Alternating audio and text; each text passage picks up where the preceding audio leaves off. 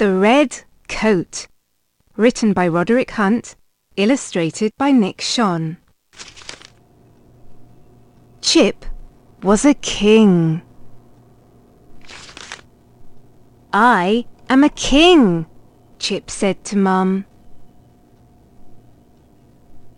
I need a king's coat, he said.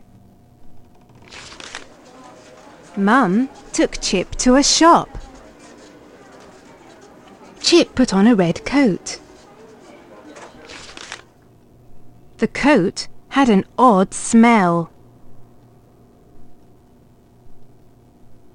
Yuck! It smells odd, said Chip.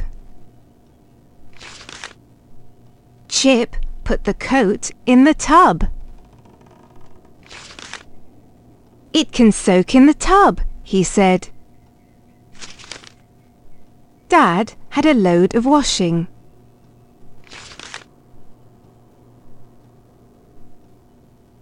Chip put the coat in. Dad's washing was red. Look at my washing, said Dad.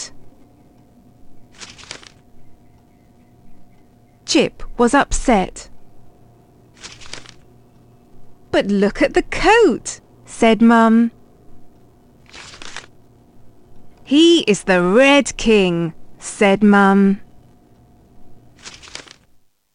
Why did Chip want a red coat?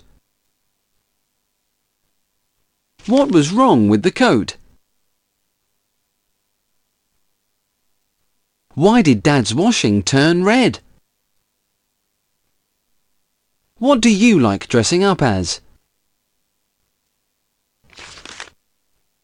Spot the difference. Find the five differences in the two pictures of Chip.